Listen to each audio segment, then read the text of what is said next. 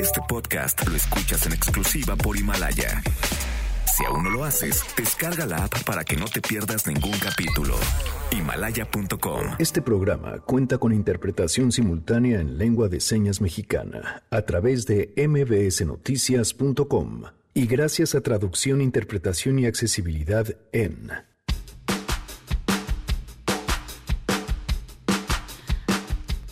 Amparos y movilizaciones en el tema del desabasto de medicamentos. Vamos a platicar acerca de la situación que están padeciendo los padres de niños con cáncer, no solamente en la Ciudad de México.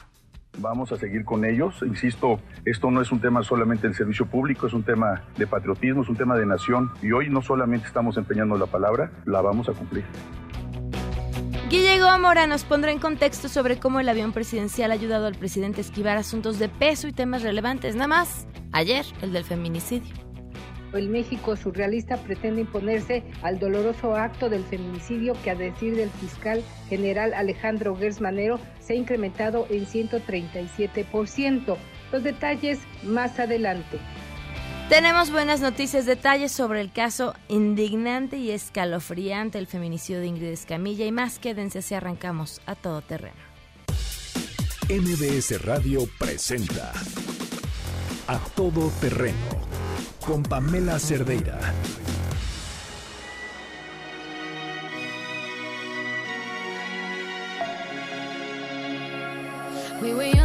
Posters on the wall, praying we're the ones that the teacher wouldn't call. We would stare at each other, cause we were always in trouble. Yani, ¿cómo estás? Buenas tardes. Hola Pam, muy buenas tardes, muy bien, muy contenta. ¿Qué estamos escuchando? Estamos escuchando a Alan Walker, Alone se llama esta canción, un poquito de música nueva para agarrar juventud. ¿Qué pasó? Si esa ya la tenemos. Bueno, así, bueno, Acumulada, actitud. Lo que sí. es todavía mejor. Pero estar en onda con, con lo que están escuchando hoy los chavillos. Perfecto, gracias, Gracias.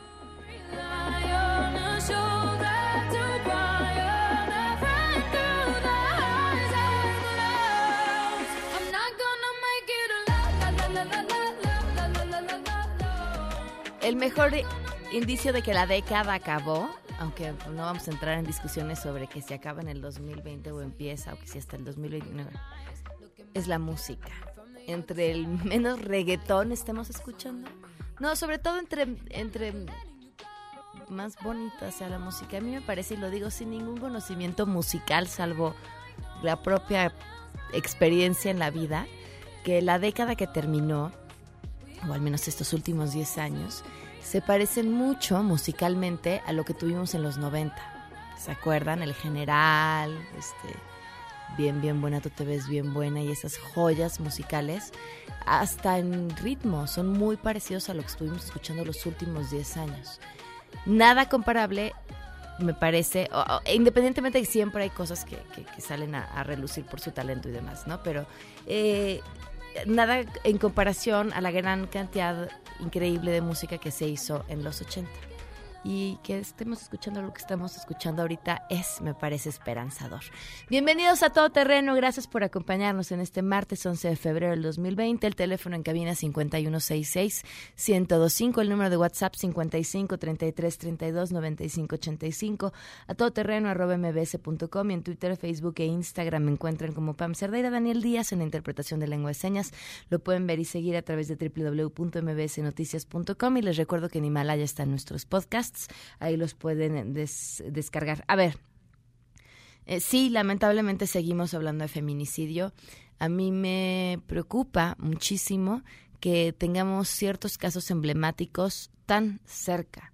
Eh, el primero, una mujer, pues posiblemente mandada a asesinar por su expareja, de quien ya se había separado y por quien atravesaba en un conflicto legal importante.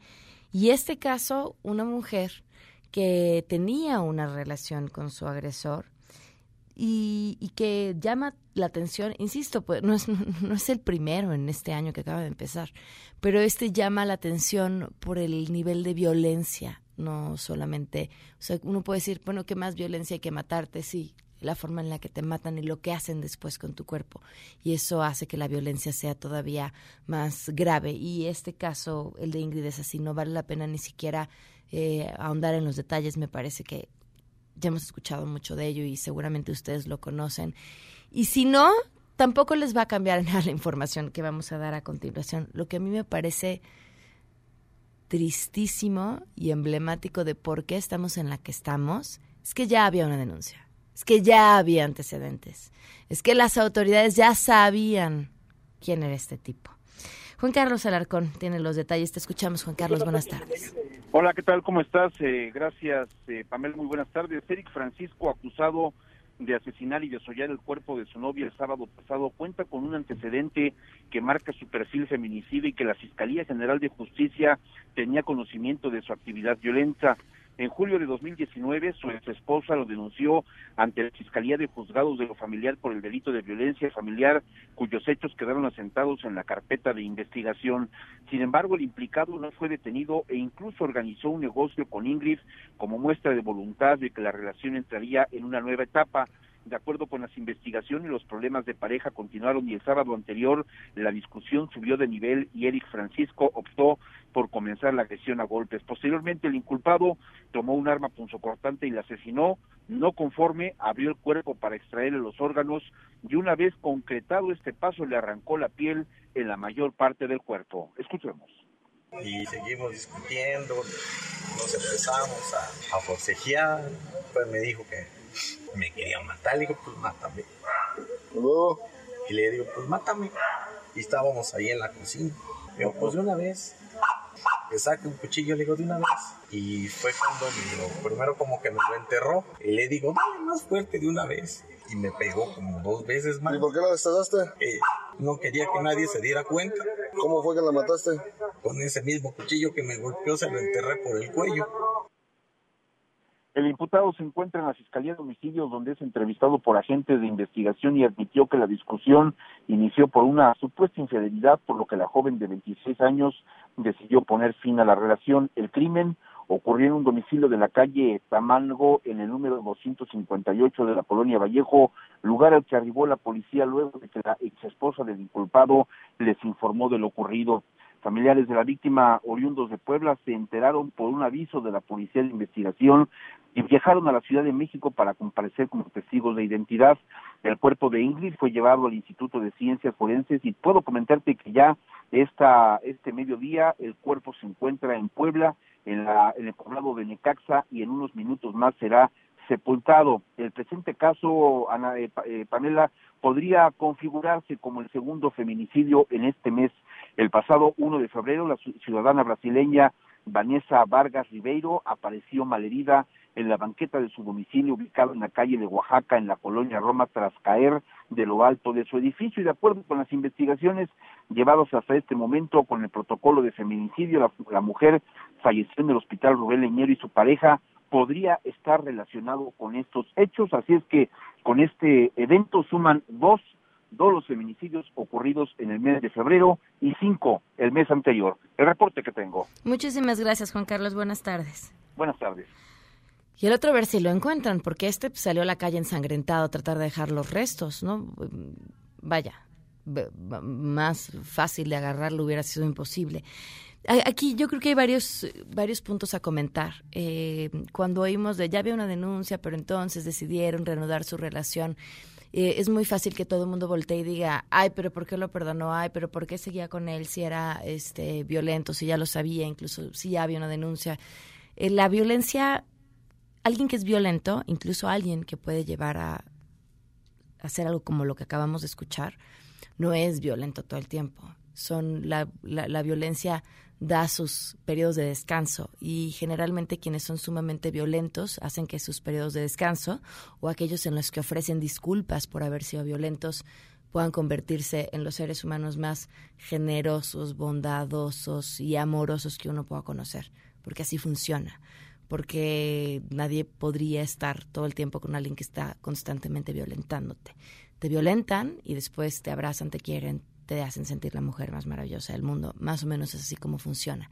Y en este camino, que además es un camino largo, eh, van procurando hacer a su víctima más y más chiquita y más chiquita y más chiquita en el sentido emocional.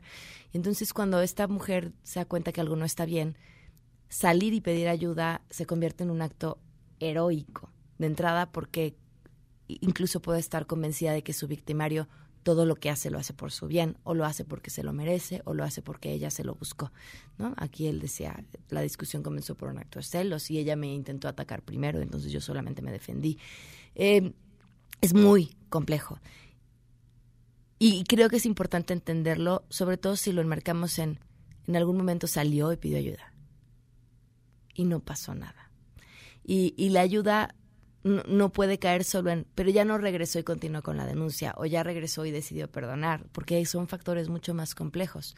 ¿Y qué va para, para quienes están escuchando? No solamente tiene que ver con, eh, pues sí, probablemente si vas y denuncias no pase nada, eh, tiene que ver con, corre la primera, la gente violenta no cambia, no cambia corre, no te esperes, no te quedes a que la próxima vez te pida perdón y sea maravilloso, porque seguramente el siguiente golpe, el siguiente grito, la siguiente agresión va a ser mucho más grave. Esas, esas relaciones violentas solo se arreglan cuando una de las personas se va. No se queden a ver o esperar a ver qué sucede. No se queden a que su historia termine en ay, creemos que se aventó al edificio.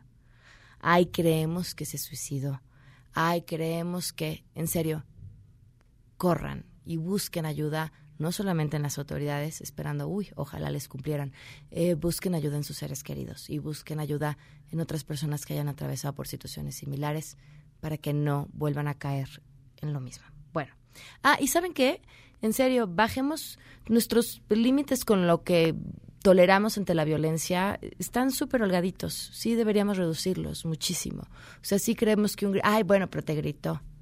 Ay, bueno, pero nada más te empujó. No, no, ni, ni quien te quiere ni te grita, ni te empuja, ni te pega, ni te insulta. Y si te insulta, te grita, te hiere y te pega, no te quiere. Corre de ahí. Tenemos buenas noticias.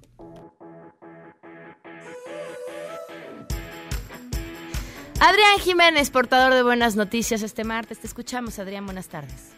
Buenas tardes, Pamela. Un saludo afectuoso para ti y el auditorio. Desde ayer y hasta el próximo 17 de febrero, el Instituto Politécnico Nacional lleva a cabo la Expo Profesiográfica del Nivel Superior 2020, cuyo objetivo es que los jóvenes que terminaron el bachillerato puedan elegir una carrera profesional. En este evento, la institución muestra su oferta educativa integrada por 73 programas académicos en las áreas de ingeniería y ciencias físico-matemáticas, ciencias médico-biológicas y ciencias sociales y administrativas. Al inaugurar esta expo ubicada en el Centro Cultural Jaime Torres Bodet, el director general del Politécnico, Mario Alberto Rodríguez, destacó que ante la realidad que representa la industria 4.0, la institución entre 2018 y 2019 diseñó 17 nuevos programas académicos, los cuales este año se incrementarán, dijo, a un total de 29. Agregó que entre las nuevas opciones se encuentran ingeniería en energía, ingeniería en sistemas energéticos y redes inteligentes, licenciatura en negocios energéticos sustentables, así como las recientemente creadas ingeniería en inteligencia artificial y licenciatura en ciencia de datos. De igual forma, anunció que al cierre de 2020,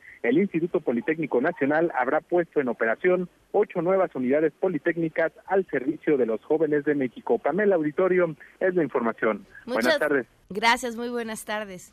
Ahorita que hablamos de, temas educativos, esta mañana leía, eh, creo que es el Washington Post quien trae un reportaje sobre una universidad en Estados Unidos que comienza mm, cursos, bueno, una licenciatura en, términos de ciencia sobre la cannabis.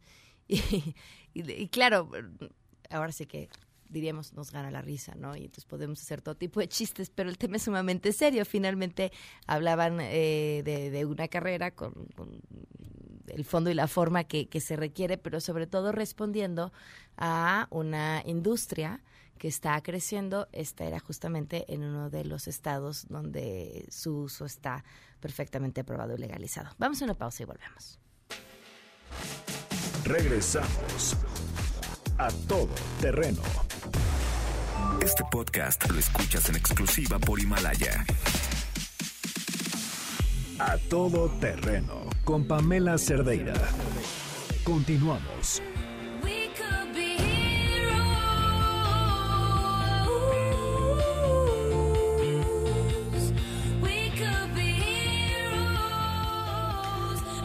Continuamos a todo terreno. Le agradezco enormemente a Israel Rivas, padre de Dana, menor con cáncer, y quien ha sido una voz importantísimo en este tema de la denuncia del desabasto de medicamentos para niños con cáncer. Israel, gracias por acompañarnos. Muy buenas tardes. Buenas tardes, eh, Pamela. Como siempre, gusto saludarte a tus órdenes. Israel, eh, también nos acompaña Flor Remy. Ella es madre de una menor también con cáncer en Yucatán. Gracias, Flor, por acompañarnos. Muy buenas tardes. Muy, muchas gracias a ustedes por permitirnos expresarnos en este espacio.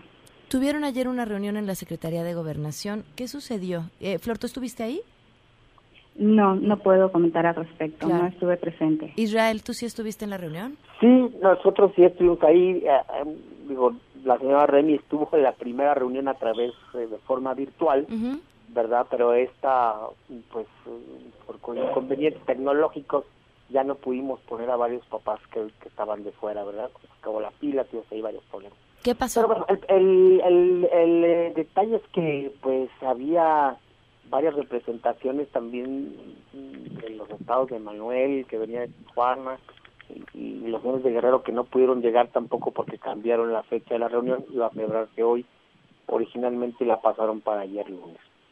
Y la promesa de que los medicamentos llegarían a varias entidades federativas como Baja California, Oaxaca, Guerrero, en Veracruz, pues no se cumplieron. Entonces llegamos precisamente con ese reclamo a la ciudad de gobernación de que nos habían visto la cara otra vez, nos habían tomado el pelo y que pues de qué se trataba esta situación. Nos dieron ahí muchas explicaciones, ¿verdad?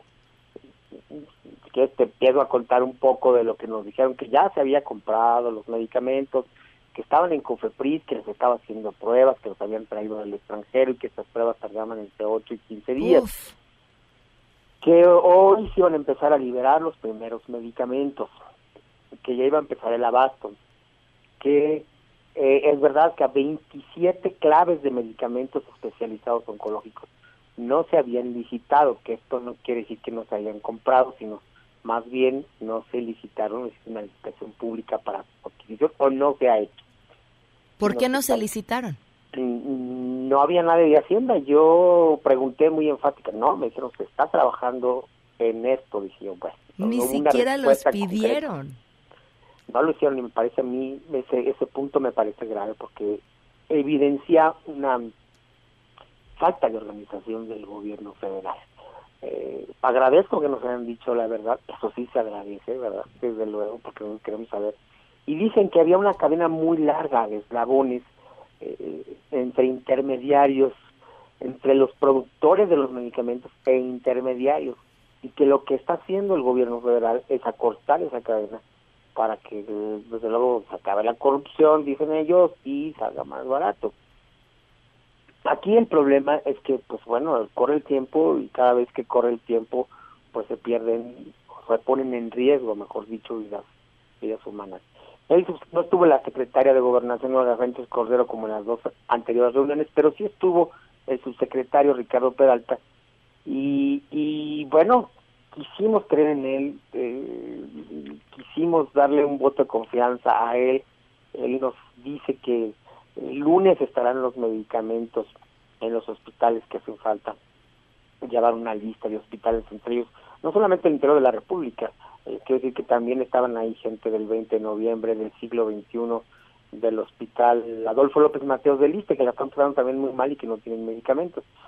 Eh, pues, pues ahí eh, dieron su palabra que esto se iba a regularizar para el día lunes eh, y que el martes que nos reuniéramos nuevamente a las 4.30 de la tarde estaríamos viendo pues ya un verdadero avance en esto. Mi respuesta fue, ok, confío en su palabra pero si los medicamentos no llegan, van a provocar un caos que ni, siquiera nosotros mismos vamos a poder controlar, porque nosotros no controlamos el descontento eh, de papás y mamás por esta por esta situación. Entiendo que me está escuchando ahí la señora Flor Remy, que también en Yucatán tienen un problema que llegó y le ha llegado, y esto se refleja en muchos estados, a cuentagotas, es decir, es medicamento para paliar un ratito la situación. En muchos estados llegaron, pero llegaron incompletos. Llegó, por ejemplo, el ciclofosfamida, pero hace falta vincristina y no hay ifosfamida o no hay filgastrin, etcétera. Y digo, no dejo mentir, ahí está la voz de la señora Remy que está allá en Mérida, Yucatán, que nos diga precisamente lo que nos lo que les da falta, ¿no? Porque por WhatsApp lo estaba mencionando y bueno, es la misma problemática en todas las entidades ¿Qué ha pasado, Flor? Sí, mire, em, lo que pasa es que pues aquí habíamos estado manifestando nuestros papás de ah, hace muchas semanas atrás hasta que al final cuando vino aquí el presidente pues oyó la voz de un padre y fue que nos llegaron el medicamento la semana pasada. Pero el faltante aquí hay muchos faltantes llegaron mm, son tres son seis medicamentos diferentes que llegaron aquí al hospital Orán pero en realidad todavía la lista es muy grande vi un promedio son cerca de un dos son cerca de 12 medicamentos que todavía hacen falta. Sí, muchos niños siguen, eh, se reactivaron sus tratamientos, pero la mayoría tiene un esquema incompleto o gracias a asociaciones que han apoyado grandemente a los padres es que muchos de los niños están recibiendo el medicamento, incluyendo mi hija. ¿Quién está atendiendo a los papás en Yucatán, Flor? ¿Quién está qué? ¿Perdón? ¿Quién, del gobierno federal los está escuchando o los está atendiendo, si es que está sucediendo?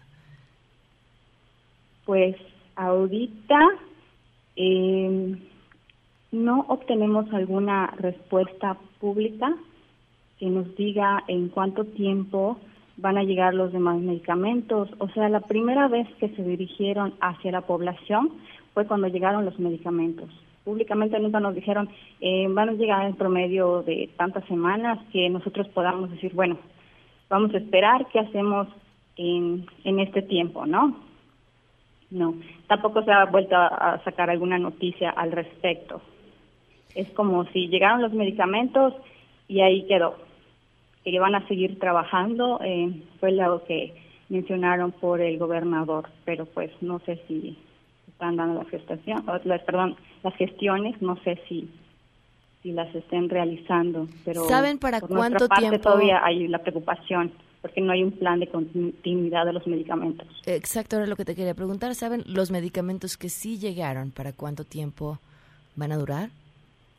Eh, dijo el médico que máximo tres semanas. Uf. Pero pues sí, hay muchos esquemas incompletos y hay medicamentos, eh, hay niños que están recibiendo un solo medicamento de su esquema, cuando en realidad los tratamientos oncológicos constan de tres a cinco medicamentos. Entonces, están poniendo en riesgo su vida. Israel, ¿qué sigue?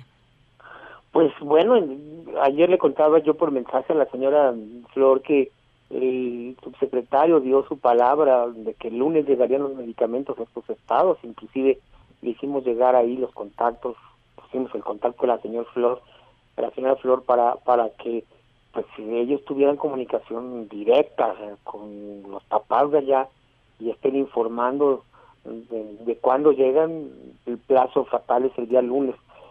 Le dijimos muy claro al subsecretario, salimos como un acto de buena fe, salimos a dar una conferencia entre los dos, entre los entre papás y gobierno, para, para darle un voto de buena fe. Pero si ellos no cumplen, vuelvo a repetir, esto se va a endurecer, las protestas se van a endurecer y vamos a recurrir a algo que cinco papás acudimos y, con el día de ayer, que es a los amparos, la protección de la justicia federal, para que pues entonces sea una autoridad jurisdiccional la que obligue al gobierno a otorgar los tratamientos completos, a ver si así, a ver si así responden, vamos a tomar esa medida jurídica y también vamos a seguir tomando medidas eh, pues de manifestaciones y de protestas en, en, las calles para que pues se siga viendo que esto esto si después del lunes continúa pues eh, va a ser un boomerang para el gobierno porque además le decía yo hemos hablado desde septiembre del 2018 con un subsecretario general de gobierno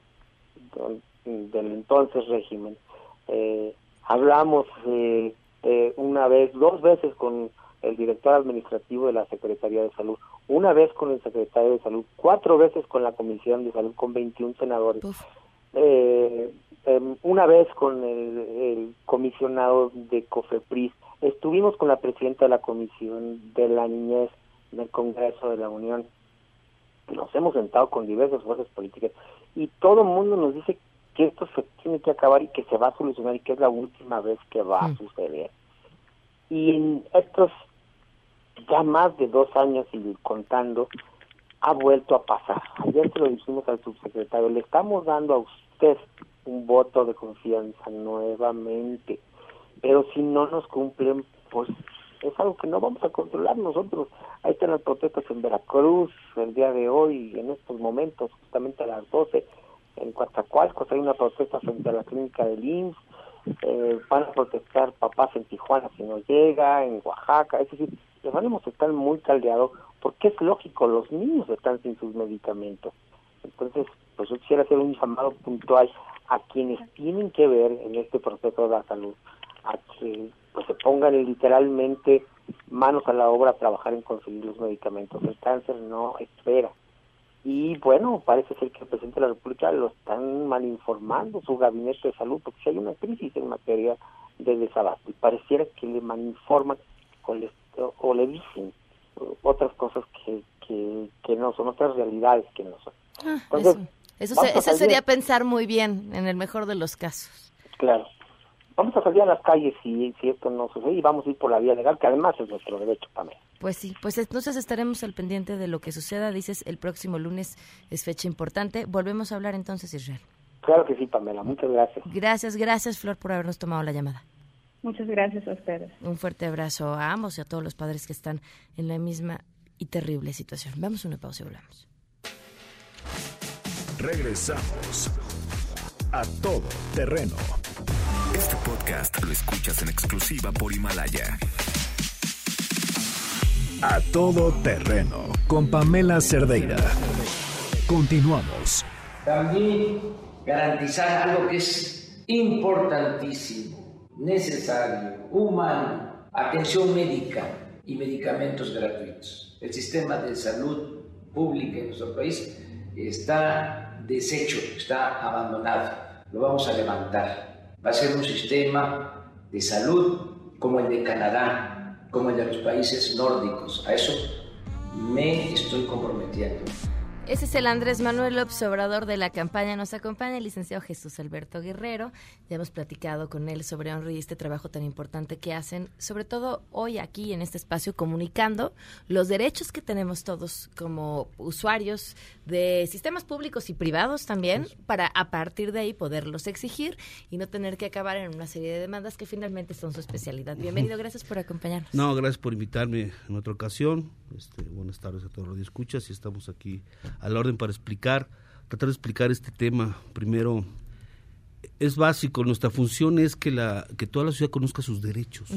Sus derechos que están en la Constitución, en los tratados internacionales, derechos humanos de los que tanto se habla. Yo puedo resumir los derechos que se tienen en materia de atención médica en tres conceptos que viene de la ley. Tres conceptos muy sencillos. Calidad, idoneidad y oportunidad. Vamos a hacer un comparativo, ya sea en materia de prestación de servicios de atención médica o en medicamentos, ¿no? en suministro de insumos. Calidad, pues tendrá que ser un insumo de calidad que haya probado su eficacia terapéutica, ¿no?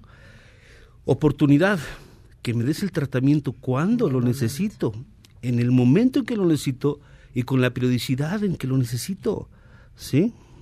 Y este, en razón de esto, el medicamento también tiene que ser idóneo. Es decir, no solo el tratamiento que me des en manera oportuna o a tiempo, sino tiene que ser el medicamento idóneo. ¿No? Sabemos que hay diversos tipos de presentaciones, inyectables, grajeas, diferentes medicamentos, etcétera, que según la anamnesis o el, estado del paciente pues merecerá uno u otro, que será el médico quien lo decida. Entonces, idoneidad, oportunidad y, calidad. ¿sí? Como premisas generales, eso está en la ley, ¿no? Se puede ver este, cualquiera en la ley de salud. Ahora bien, responsables. ¿no? ¿Qué dice la ley respecto de quién es responsable de todo este suministro de la atención médica? La ley fija claramente, la primera autoridad sanitaria del país es el presidente de la República. Así lo maneja la ley, así lo establece. La segunda autoridad es el Consejo de Salubridad General.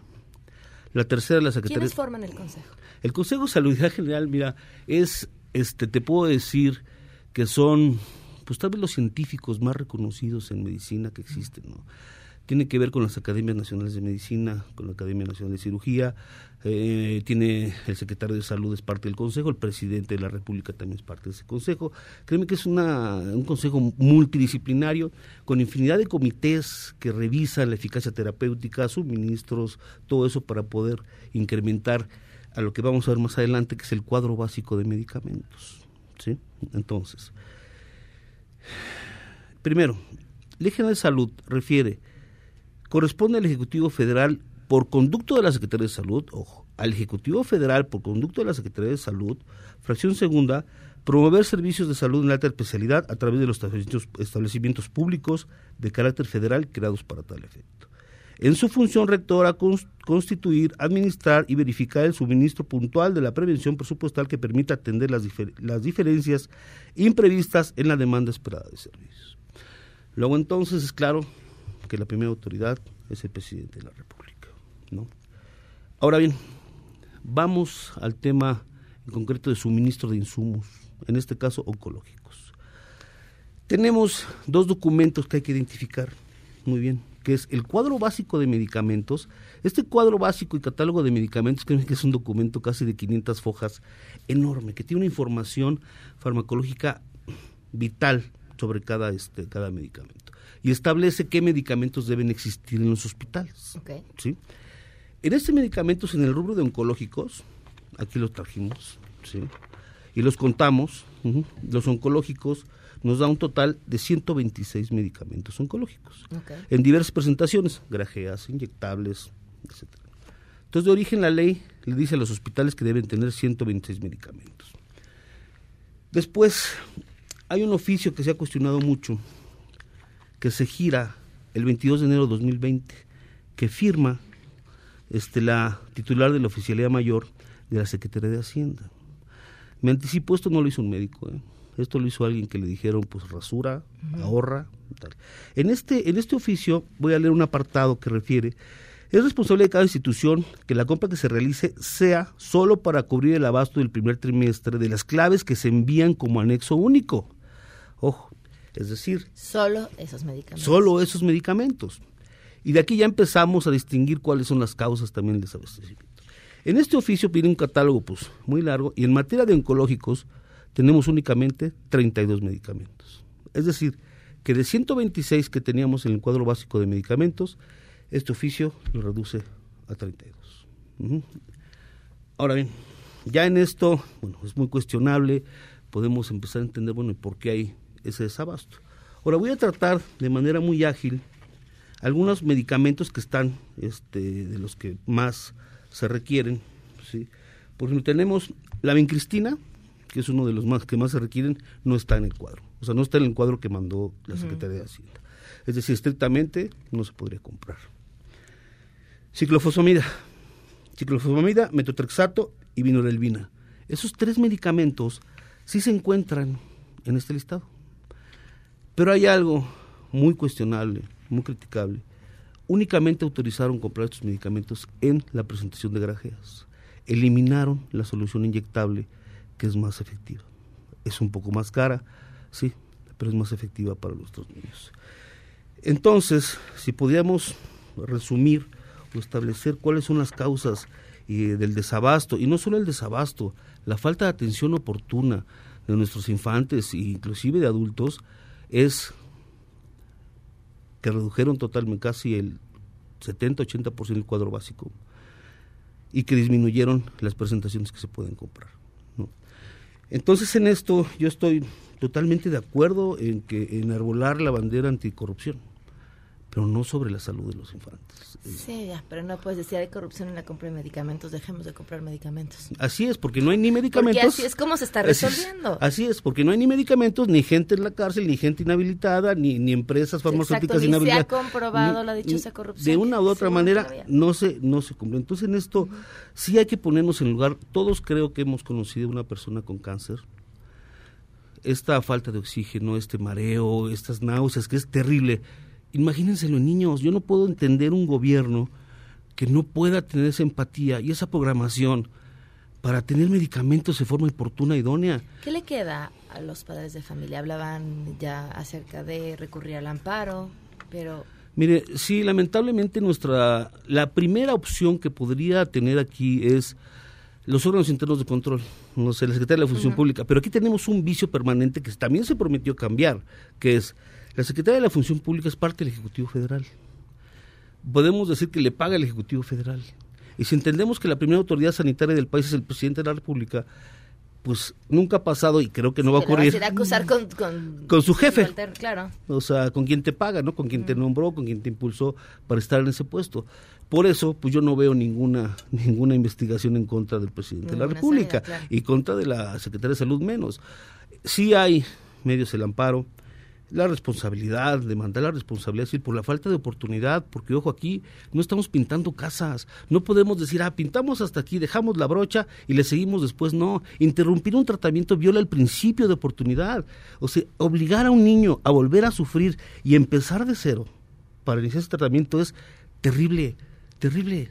No solo es, ya hay medicamentos, y como ahorita escuchamos, ah, en dos semanas se van a acabar. perdona, yo no conozco un tratamiento de dos semanas contra el cáncer. ¿Sí? Entonces sería exponer a los niños un sufrimiento que no deberían estar ocurriendo, que no deberían estar pasando. ¿Por qué? Por ahorrarnos dinero. Y como, y como ya lo comentamos, pues no hay ni empresas inhabilitadas, nadie en la cárcel y tampoco hay medicamentos. Yo ya no sé si lo de ahorrarnos dinero es parte del discurso o ha sido por simplemente mera incapacidad y ahorrarse dinero ha sido la excusa. Eh, ni una ni otra. La primera vez que se emitió los ahorros que había tenido por la compra consolidada, de verdad era de risa, era una cosa como 37 mil pesos. O sea, una cosa de verdad de risa, si no fuera porque la situación está para llorar. Entonces eso de que es para ahorrar, yo también lo pondría en duda. ¿Cómo te pueden contactar? A través, bueno, nuestra página, Honre, eh, bueno, en el Face Honre MX, o a través de este, bueno, Facebook Honre MX, y este, nuestra página honre.mx, ahí hay muchísima información, están todos nuestros contactos, 55 39 29 10 y esperamos este lograr el objetivo de información. Estamos, queremos variar un poquito los temas, creo que la próxima igual escuelas particulares, cuando eh, este, los derechos de los niños, qué pasa cuando se, no, eh, se ausenta una colegiatura o dos, cuáles son las obligaciones de los establecimientos y espero en realidad que a través de esta información todo se vaya corrigiendo y estemos más informados para exigir nuestros derechos. Temazos, muchísimas gracias. ¿De qué? Vamos una pausa, Regresamos a todo terreno. Este podcast lo escuchas en exclusiva por Himalaya. A todo terreno con Pamela Cerdeira. Continuamos.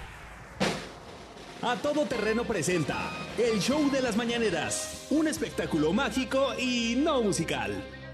Buenos días, señor presidente. Buenos días. En esta ocasión, en el show de la mañanera, uno de nuestros nominados, pues no es algún intento de periodista que haya ido a hacer preguntas a modo al presidente.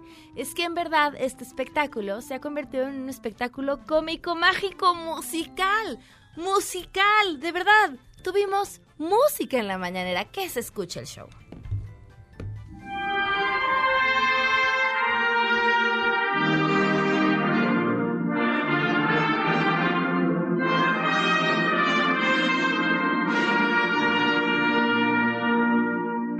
Sí, vamos a, si les parece, a la foto, a la foto con los músicos. Ya quedamos.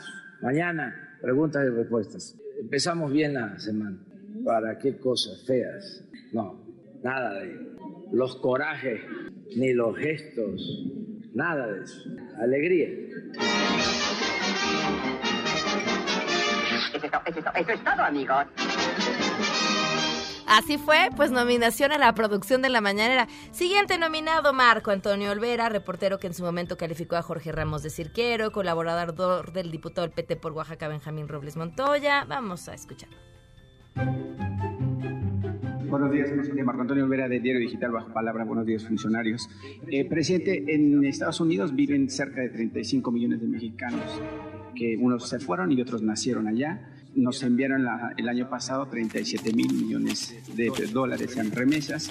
Con el anuncio de que usted ha hecho sobre la posible rifa del avión presidencial, eh, ellos me han dicho, algunos líderes de diferentes estados, que cerca de 10 millones o 20 millones de mexicanos estarían dispuestos a comprar un, un pedazo para la rifa, que a ellos les significaría dos horas de trabajo. Que, ¿Cómo organizaría eh, eh, ese proceso si es que se rifa y cuál es el anuncio que les daría a los migrantes?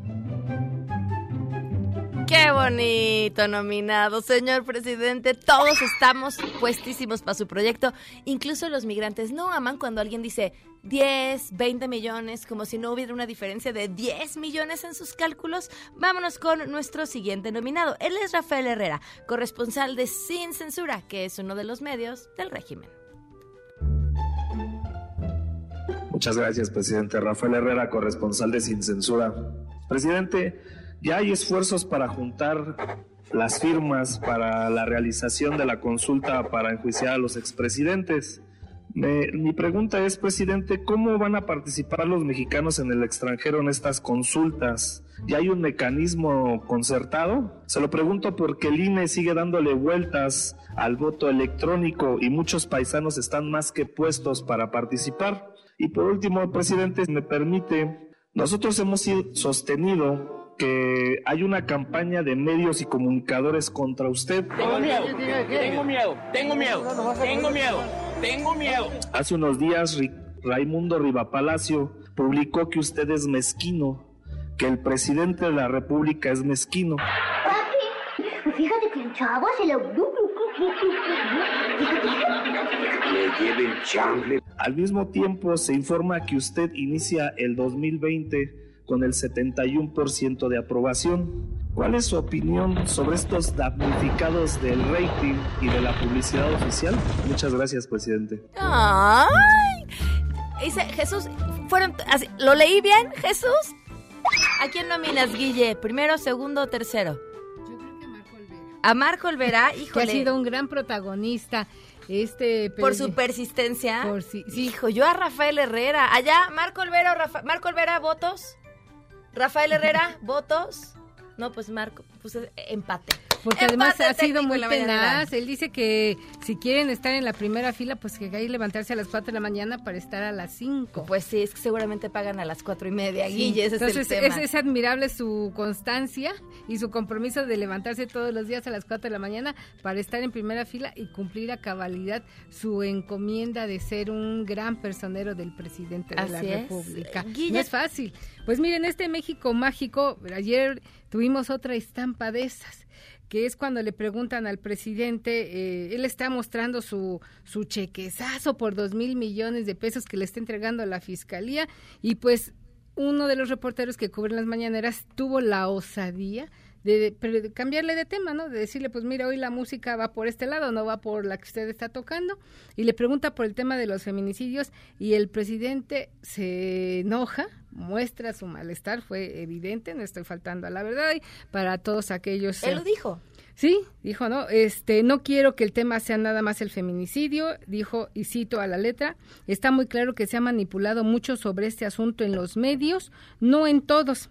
Pero bueno, dice, así declaro la distorsión, la información falsa sobre el feminicidio. Nos vuelve a acusar a nosotros de un hecho tan lamentable que está eh, lacerando a la sociedad, no solamente a las mujeres, sino también a los hombres y a los niños, porque recordemos que en este acto tan deleznable, pues además de que se pierde la vida de una mujer por una cuestión de género, pues quedan muchos infantes en la orfandad a los que hay que explicarles que su madre fue víctima de un delito de género y que por eso perdió la vida, como este caso tan terrible que ahora está y que ha horrorizado a la sociedad, el de Ingrid, ¿no? Como su marido comete este asesinato frente a su hijo adolescente con un problema de autismo y bueno, es terrible y que se acuse a los medios de estar manipulando este tema. Todo porque un reportero le cambia el tema al presidente en la conferencia mañanera. Que pues era más importante hablar del avión, ¿cómo se les ocurre cuestionar sobre el feminismo? ¿Cómo? Sobre la Pues- rifa del avión. Pues además avión. nada más hay más de tres mil mujeres muertas por este delito el año pasado. ¿Cómo se les ocurre? Cuando yo tengo un chequezazo de dos mil millones de pesos donde presumo que ya tengo el dinero para la rifa del avión, que será hasta septiembre próximo además. Entonces esto me parece de una insensibilidad mayúscula cuando el tema se debe de atender y de abordar lo más pronto posible. El fiscal salió a atajar ahí la polémica que él desató y que ahora dice que no fue como lo dijo, pero bueno. Y que llamó finalmente mentirosas a las legisladoras, que fueron las primeras en oponerse. Mismas con las que se habrá de reunir el día de mañana en San Lázaro a explicarles lo que quiso decir y la iniciativa que trae. Por cierto, hay en el Senado ahora otra iniciativa del senador Ricardo Monreal, el presidente de la Junta de Coordinación Política, sobre este tema muy interesante donde él quiere, me parece que es muy importante esta iniciativa, unificar en todo el país la tipificación del feminicidio, porque este es otro problema que se enfrenta en el castigo de este delito, que de acuerdo a la constitución de cada estado se castiga de manera diferente. Yo creo que si se logra esta unificación de la tipificación del delito, tendremos un gran avance para castigar este delito, que insisto, pues ha costado la vida a más de 3.000 mujeres tan solo el año pasado, porque hay cifras que se manejan que en los últimos 10 años, en la última década, se contabilizan más de 12.000 mujeres. Entonces, señor presidente, no es una cuestión que nosotros estemos inventando en los medios, ¿eh? ahí están las terribles cifras y ojalá que esto fuera más importante que la rifa del avión y el dinero que ya tiene, que bien también podría aprovecharse, pues para solucionar el problema del desabasto de los medicamentos. Mi columna tiene que ver justo con este tema relacionado indirectamente porque vemos que el conflicto en la UNAM, uno de sus orígenes de este problema es el acoso y la violación en contra de las, mujeres. Esto no lo manipulamos los medios, son hechos concretos y hoy tienen a la UNAM en una crisis y se ha convertido la UNAM en un cuadrilátero de los poderes fácticos y los poderes reales en esta escuela. Arroba Guille Gómora y e en diarioimagen.net, ahí me pueden encontrar. Muchas gracias. Gracias, Guille Sheila, que se está cocinando. Este, Pam, y en seguimiento a lo que comenta Guille, pues estaremos muy atentos a dos conferencias de prensa que habrán en los próximos minutos. Una del secretario de Seguridad Ciudadana, Omar García Harfush, está programada a las 12.50 y a la 1.45 de la tarde estará la subprocuradora de atención a víctimas y servicios a la comunidad, Nelly Montealegre Díaz, de la Fiscalía. Estaremos atentos porque seguramente el caso Ingrid, otro feminicidio más, estará dando mucho de qué hablar. Muy bien, gracias, gracias, a las dos. Nos vamos, se quedan en mesa para todos.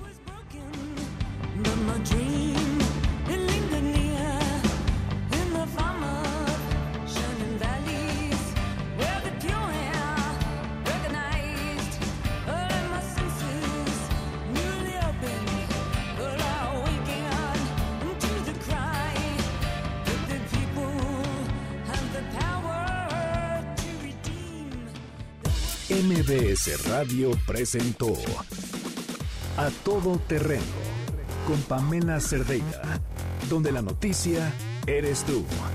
Este podcast lo escuchas en exclusiva por Himalaya.